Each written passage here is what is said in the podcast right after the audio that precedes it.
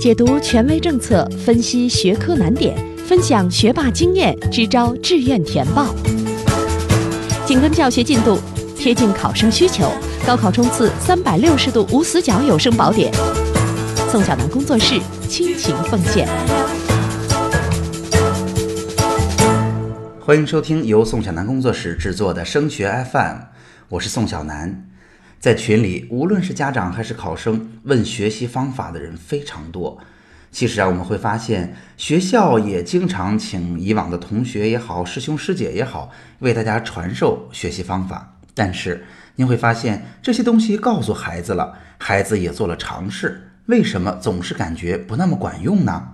也有人说，学习方法呀不能通用。对于不同层次、不同现状的同学，我们如何才能找到最适合自己的学习方法呢？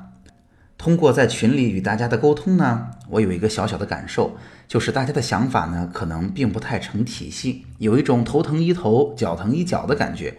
我们有的时候仅仅通过表面现象，就是孩子的做法，做出了相应的判断，下了结论，就给孩子支招了。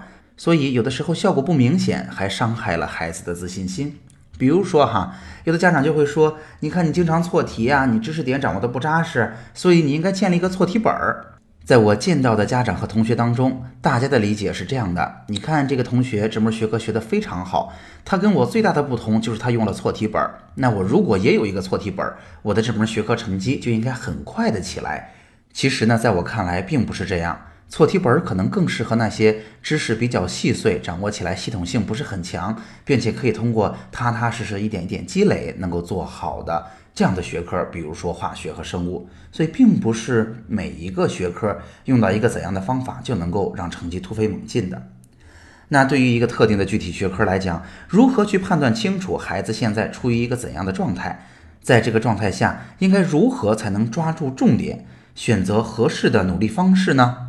我们本期节目，我来为大家谈一谈，在这么多的咨询当中，我一点个人的见解。那无论是在高三还是高一高二，相信啊，大家都常见到这样的现象，就是孩子，比如说名次，呃，在一千名左右吧，啊，假设这个学校人数比较多，有的时候他学着学着提高到七百名、六百名就不动了，之后再怎么努力，再怎么多花时间，成绩都不见提高。那之后忽然发现，过了一阵儿又有了新的突破，年级名次上持续攀升。但有的时候到了四五百名、三四百名又动不了了，在这时候啊，很多家长和同学也会去向有经验的老师或者学习比较好的同学去讨教方法。你会发现这样的方法有的时候挺管用，但是基本都是过了一阵儿，效果就不明显了。为什么会是这样？我认为啊，其实整个学习的过程，嗯，会有四个阶段，或者说四个层次。这是我自己做的总结哈，每个阶段的玩法和侧重都截然不同。我打算用两期的节目为大家介绍一下我个人总结的这部分内容。那有的时候啊，并不是方法不好用了，而是你的水平已经到了下一个层次的门槛了。而在下一个层次里边，前面这些同学竞争的局面完全就变了，大部分同学却没有意识到，所以有针对性的解决问题，才会有好的结果和反馈。那我们从相对比较低的位置往相对比较高的位置来做介绍哈。那比如说现在而言，我们的年级排名相对比较低，或者说总成绩吧相对比较低。对于这些同学，如何提高成绩呢？他们的竞争技巧在于努力就管用。在这个阶段呀，大部分同学还没有真正的去努力过。你会发现，只要努力就很有效。毕竟本来非常清晰的基础工作。就是没做好的，所以花上了更多的时间把这些基础工作做好了，成绩自然就会有所提高。但是你也会发现哈，如果真的用心努力了，成绩提高到一定的程度，很快你就会发现，仅凭努力成绩无法提高了。原因在哪儿呢？我给大家举个例子哈。去年有一个同学，大概在快过年的时候找到了我。他说，在总复习当中复习的非常的痛苦，原因是时间不够用，总分提高不了。在一段时间里边，比如说上次考试我的化学生物考的不太好，我就在这段时间里边啊集中的刷化学和生物。如果上次考的呃数学和物理不太好，我就集中的刷数学和物理。这样的结果就是时间永远不够用，按下葫芦瓢起来。我这段时间时间给了物理，物理的成绩就高了。但是毕竟时间有限呀，其他科就掉下去了。那遇到这样的状况，我们应该怎么去面对和解决呢？我们不难看出哈，这个同学的例子就是告诉我们拼体力是有效的，但是仅仅拼体力是绝对不够用的。而且呀大家想想看，我相信每个班里都有那种非常努力的同学。非常努力的同学的表现就是上课非常认真听讲，他几乎不干别的事儿啊。你有的时候跟他说说话，他还说你。下课的时候，呃，也甚至坐在那儿上自习，或者围着老师问各种各样的问题。但是大家有没有发现？您可以想想看，一般这样的同学成绩都不怎么好。其实这也是为什么我经常听到很多同学这样说：“哎，我觉得我挺值了，因为我远没有我们班上的谁谁谁努力，但是我的成绩还比他高不少呢。”事实的状况是这样的哈，班上很努力的同学，虽然经常被夸奖努力，老师、家长也都不好意思责备他们，因为他们已经很辛苦了哈。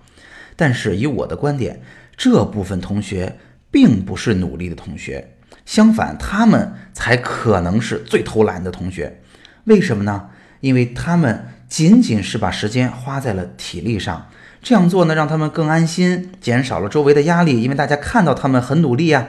但是这些都是战术层面的问题，这些同学通常比较拒绝停下来思考怎么花时间才能更有效率，这样比较有战略高度的问题。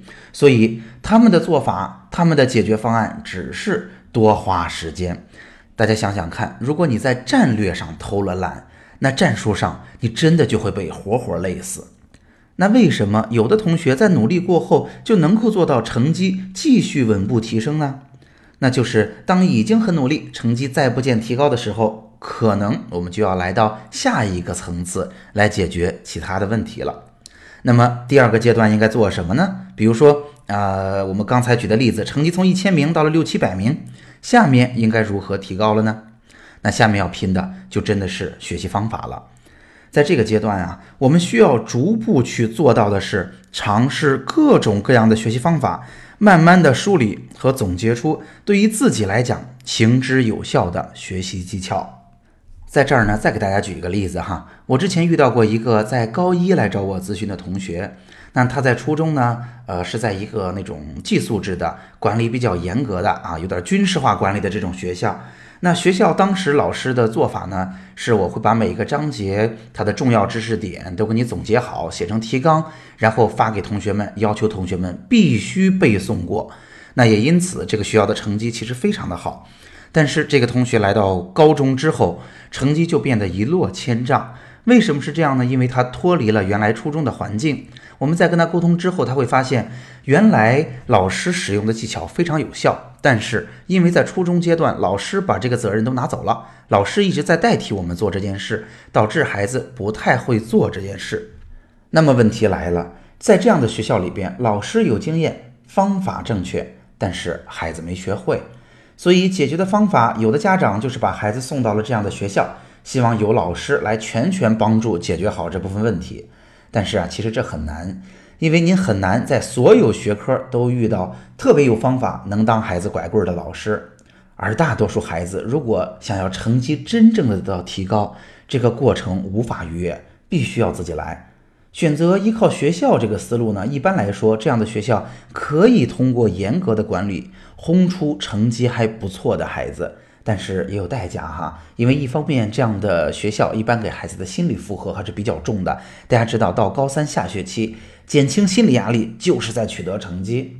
那另一方面，这种要顾及所有同学的做法呢，并没有针对个人定制的学习方法，所以很难轰出成绩特别高的孩子。那这个阶段最重要的就是多向老师、多向其他同学学习，看看他们在怎么做。多多的开阔眼界，经常思考，关键是还要反馈和调整这样的方式适不适合自己，是不是奏效？那经过试错，我们能够稳定下一套对于自己行之有效的方法。这个阶段的过程啊，相对比较缓慢，但是孩子们如果能够坚持下来，他们会慢慢的通过这个模式，见到了学习成绩扎实的提高。而且呀，他们有了在探索这种模式的过程中成功的经验，自信心会受到极大的鼓励。孩子们完全可以把一门学科探索成功的经验复制到其他学科去，这才是传说中的授人以渔，而不是简简单单的拿一个方法来用就期待结果。在高中阶段呀，大部分同学都处在我们这期节目当中提到的前两个阶段。大部分成绩很难提高的同学，要么是因为压根儿不想思考怎么才能提高这个问题啊，就是刚才我说的怎么才能节省时间，把时间用在更重要的地方上这个问题；要么就是在尝试的过程中，没有足够好的方法或者清晰的思路，逐步去做尝试，心理上没有试错的准备，或者呀，可能在这个过程当中，父母、老师给的压力比较大，在孩子试出好的结果之前。就被困难和失败打倒了。当然，这样的过程啊，并不是仅仅把思路说清楚就能做到这么简单。我们之后的节目也会给大家分享，家长如何才能陪伴着孩子度过这个过程，带着孩子体验到学习的成就感和信心。那相信，当孩子啊在足够的努力以及又有合适的方法之后，很多同学的成绩已经可以达到一个不错的水准了。但是面临的竞争也会更加激烈。如果想要再杀进更高的名次，甚至成为学霸级别的竞争者，下面一个层次的孩子又应该怎么做呢？我们会在下一期的播客节目当中为大家解答。那总结一下，本期节目我们主要是为大家分享了我在实际的咨询过程当中，如何去帮助孩子准确的定位，抓住所在阶段的重点，来提高学习成绩的方法。那本期提到的内容呢，对于所有二本以及绝大绝大多数的一本同学都是有用的。那在下一期节目当中，我们会为大家继续分享如何更进一步。如果想要达到在一本线的基础上冲击九八五、二幺幺的重点高校，我们又面临怎样的竞争？应该采取怎样的对策？好，今天的节目就到这儿。如果今天的节目帮到了你，也请你把升学 FM 的内容转发和推荐给更多辛苦努力的家长和考生，让更多人受益。升学 FM，让我们在孩子升学的日子里相互陪伴。我们下期见。